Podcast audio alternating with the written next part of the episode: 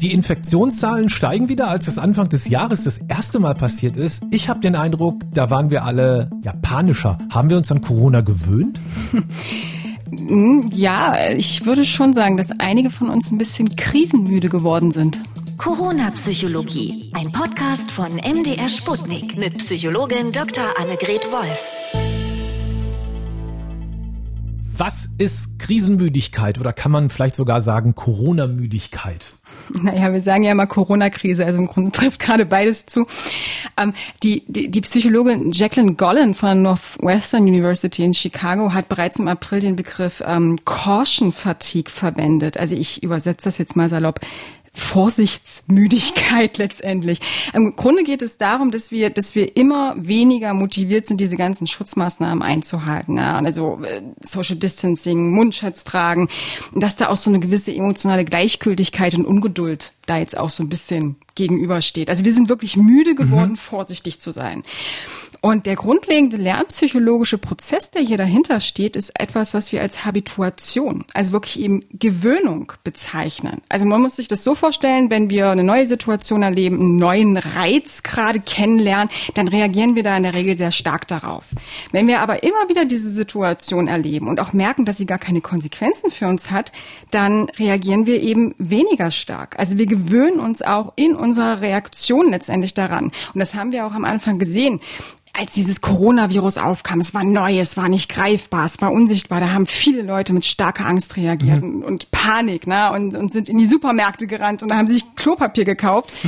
und jetzt merkt man halt so ein bisschen, ja, vielleicht ist, ist nicht wirklich was passiert. Kann ich das vergleichen mit der Situation, viele Leute steigen nicht gerne auf Leitern. So, wenn ich jetzt eine Decke steigen muss, so das erste Mal denke ich, meine Güte, die 1,5 Meter sind aber echt krass hoch und ja. wenn ich den einmal noch mal voll mache und das zweite Mal hochgehe, ist es schon nicht mehr so schlimm.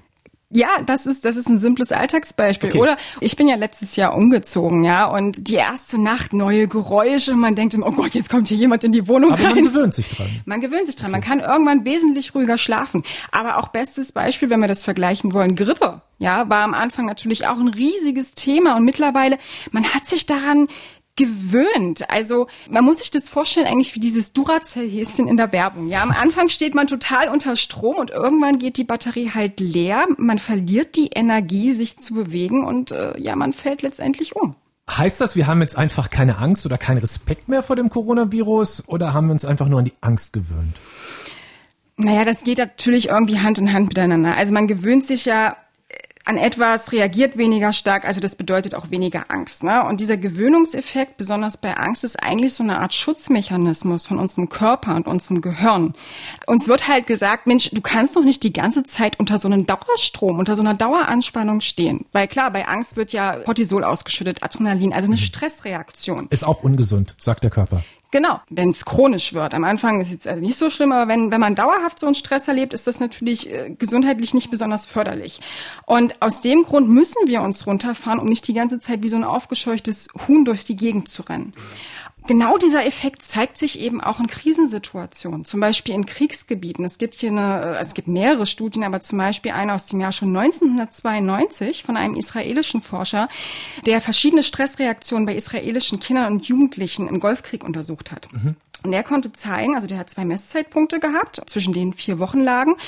Und er konnte zeigen, dass vier Wochen später die Stressreaktionen bei diesen Kindern wirklich abgenommen haben. Die, Obwohl genau das Gleiche passiert ist. Ja, aber die haben ja. einfach nicht mehr so stark darauf reagiert. Sie haben gelernt, letztendlich mit dieser Angst und mit dieser Gefahr zu leben. Und auch in Bezug auf die Gesundheit gibt es da Studien, also zum Beispiel von der Universität Erlangen aus dem Jahr 2015, die haben auch herausgefunden, dass so eine erhöhte Vertrautheit mit einer Situation, wenn ich weiß, okay, was kann möglicherweise passieren, was sind auch Ursachen und zusammen mit so einem geringeren Bedrohungsempfinden, dass das dazu führt, dass ich mein Gesundheitsrisiko geringer einschätze einfach mhm.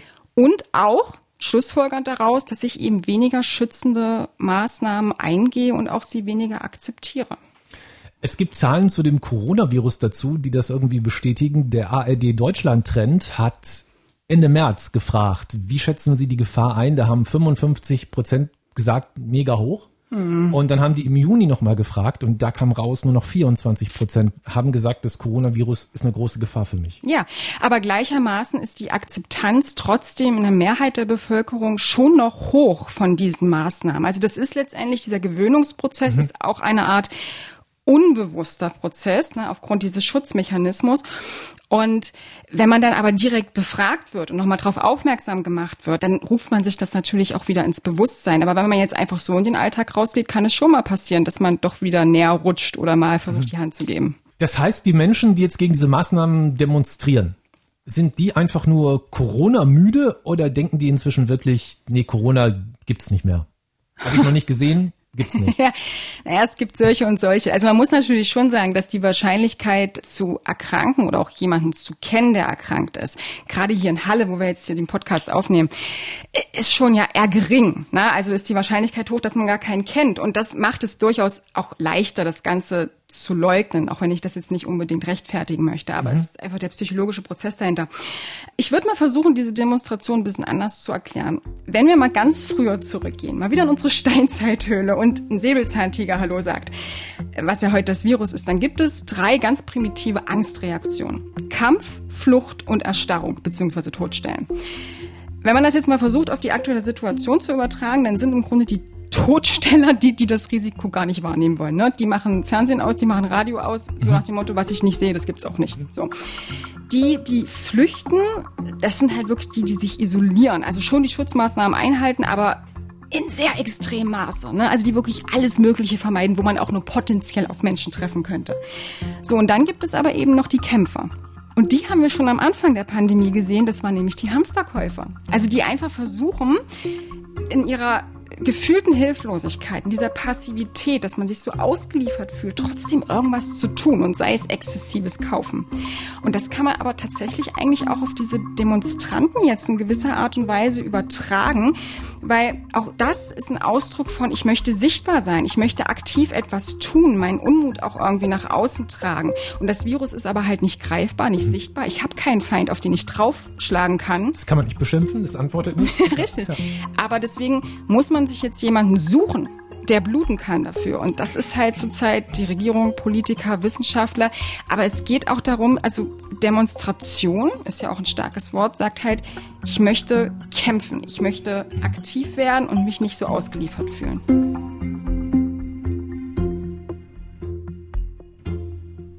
Ist das auch die Begründung dafür, dass man auf diesen Demonstrationen oder zum Beispiel auch in so Internetforen so viele verschiedene Leute findet. Also Menschen, also mir ist aufgefallen, Menschen, die normalerweise kein Bier miteinander trinken würden und komplett unterschiedliche Interessen haben, stehen da aber plötzlich zusammen. Hm. Ja, schon. Also äh, ich glaube auch einige meiner Kollegen, äh, wenn ich die jetzt so in Interviews auch gehört habe, die sich mit Krisenpsychologie beschäftigen, äh, die dazu forschen, die sagen auch eigentlich bei diesen ganzen Corona-Demonstrationen, da geht's nicht mehr so viel um Corona, auch wenn Corona-Demo draufsteht. Das sind sehr verschiedene Menschen und was die aber durchaus eint, ist mittlerweile so eine allgemeine Unzufriedenheit, ein allgemeines einfach dagegen sein, gegen die Regierung, gegen diverse Maßnahmen. Das haben wir ja auch in anderen Zeiten schon gesehen, als es solche ausufernden äh, Demonstrationen gab. Was man aber eben wirklich auch schon berücksichtigen muss, ist, dass das alles und dieses Demonstrieren letztendlich auch Ausdruck von so einem Ärger und Unmut ist. Und da muss man auch die individuelle Situation berücksichtigen. Manche sind eben nicht gut durch diesen Lockdown gekommen. Die sind am Existenzminimum. Die hatten enorm Stress zu Hause wegen der Kindererziehung, konnten das alles nicht mehr wuppen und wurden da eingeschränkt und haben letztendlich jetzt diese negativen Folgen wahrgenommen, die die Maßnahmen für sie möglicherweise brachten. Und da schwebt natürlich auch so eine gewisse Verzweiflung mit, die jetzt nach außen getragen werden soll. Und manche machen das eben leider extremer als gedacht.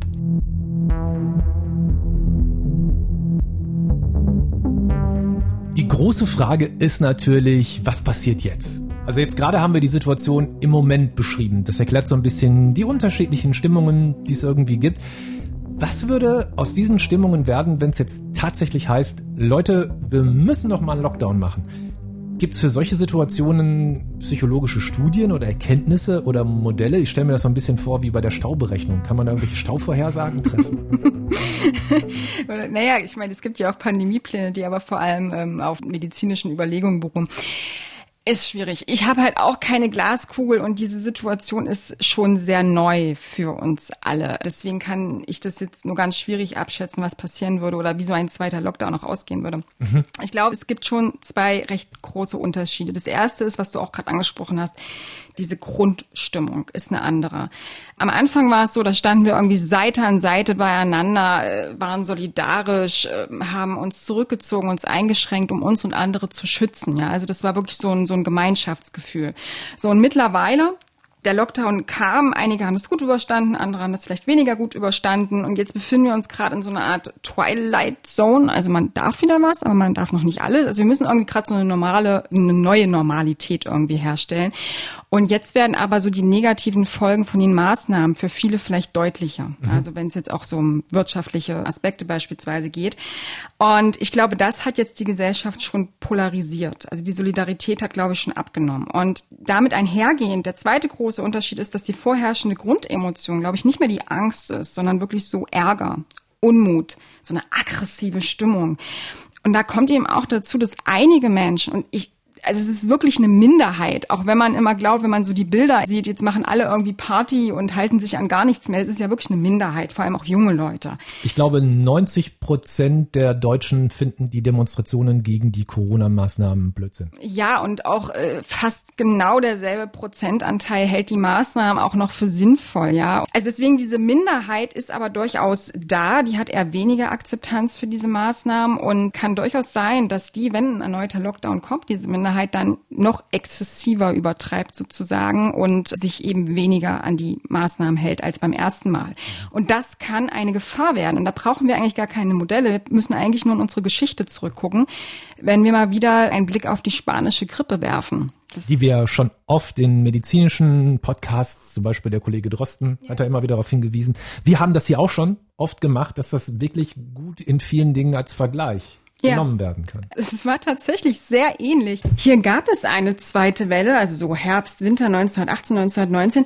Und ähm, da hat sich tatsächlich Widerstand geregt. Also beispielsweise hat sich die Anti-Masken-Liga formiert, über die wir ja auch schon mal gesprochen haben. Mhm. Es gab Verschwörungstheorien, Proteste kamen auf.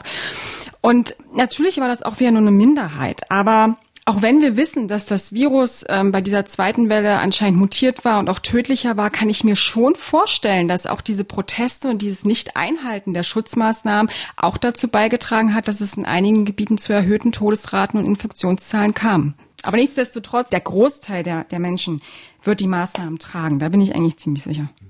Ich habe mal nachgeguckt, die Uni Heidelberg hat Ende Juli mal so eine Umfrage gemacht und über 70 Prozent akzeptieren die Corona-Maßnahmen voll und ganz. Hm. Ist dieser Ärger, den die anderen haben, ich sag's mal laienhaft, übertrieben? Oder ist es so, dass ein zweiter Lockdown oder ich sag mal einfach nur eine erneute Verschärfung der Maßnahmen, der Regeln uns tatsächlich, ja, weiß ich nicht, wahnsinnig oder so macht? Also gibt es tatsächlich die Gefahr von psychischen Schäden auch? Wenn es jetzt nochmal mit den Maßnahmen und den Regeln strenger wird? Also davon bin ich leider sogar überzeugt. Also allein wenn ich schon auf meine Wissenschaftskollegen aus der Wirtschaft schaue, die sagen, so ein zweiter Lockdown wäre für die Wirtschaft die absolute Katastrophe, was es ja jetzt schon teilweise ist, da schrillen bei mir alle Alarmglocken, weil wir wissen, dass so diese Existenzängste und auch Wirtschaftskrisen, dass das ein enormer Risikofaktor sein kann, vor allem für die Leute, die davon betroffen sind, für psychische Erkrankungen oder eine psychische Störung auch zu entwickeln. Und wir wissen durch einige Erkenntnisse aus der Forschung, zum Beispiel ist ja jetzt erst im Februar diesen Jahres eine schöne eine Review zu den Auswirkungen von Quarantäne, Isolation, auch von solchen Schutzmaßnahmen auf die Psyche erschienen, dass salopp zusammengefasst, je länger das Ganze dauert, desto schlimmer wird es. Und es gibt mittlerweile die ersten Studien ja auch zu der aktuellen Zeit, die zeigen, dass gerade die Leute, die so und so schon eine psychische Vorbelastung haben, also die mhm. beispielsweise schon an Depressionen leiden, die einsam sind auch, die eh sozial isolierter sind oder auch eine Substanzmittelabhängigkeit beispielsweise haben, dass diese Personen wirklich das Risiko haben, dass die Symptomatik sich verschlechtert und dass sich das jetzt auch wirklich zeigt. Ich glaube, dass das jetzt schon beim beim ersten Lockdown ein großes Problem war, was wir jetzt auch eben aus der Studienlage heraus sehen. Aber man muss eben verstehen, dass bei einem zweiten Lockdown wäre die Ausgangslage eine andere. Denn jetzt befinden wir uns im Grunde gerade in der Erholungsphase vom ersten Lockdown, sind mhm. jetzt aber noch nicht wirklich so in diesen soliden Ausgangszustand wie vor der Pandemie zurückgekehrt. Und das bedeutet auch, dass wir näher gerade dran sind an dieser, dieser Schwelle, an dieser Grenze des aushaltbaren Stresses. Also das Fass ist schneller am Überlaufen. Und das ist schon ein enormes Risiko, was wir unbedingt abwägen müssen, wenn es um einen erneuten Lockdown geht, auch wieder ausgestaltet sein muss, weil ich sonst befürchte, dass wir nicht nur über eine zweite Welle reden müssen, sondern über eine dritte Welle, nämlich eine der psychischen Störungen.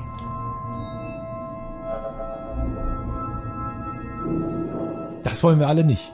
Ich glaube, da sind wir uns, egal welche Meinung wir haben, auf jeden Fall einig, dass wir das unbedingt vermeiden wollen. Deswegen, Du als Psychologin, kannst du uns da einen Trick geben, den man vielleicht selber anwenden kann, damit wir jetzt die letzten Meter dieser Corona-Pandemie alle zusammen auch noch packen und das nicht irgendwie platzen lassen?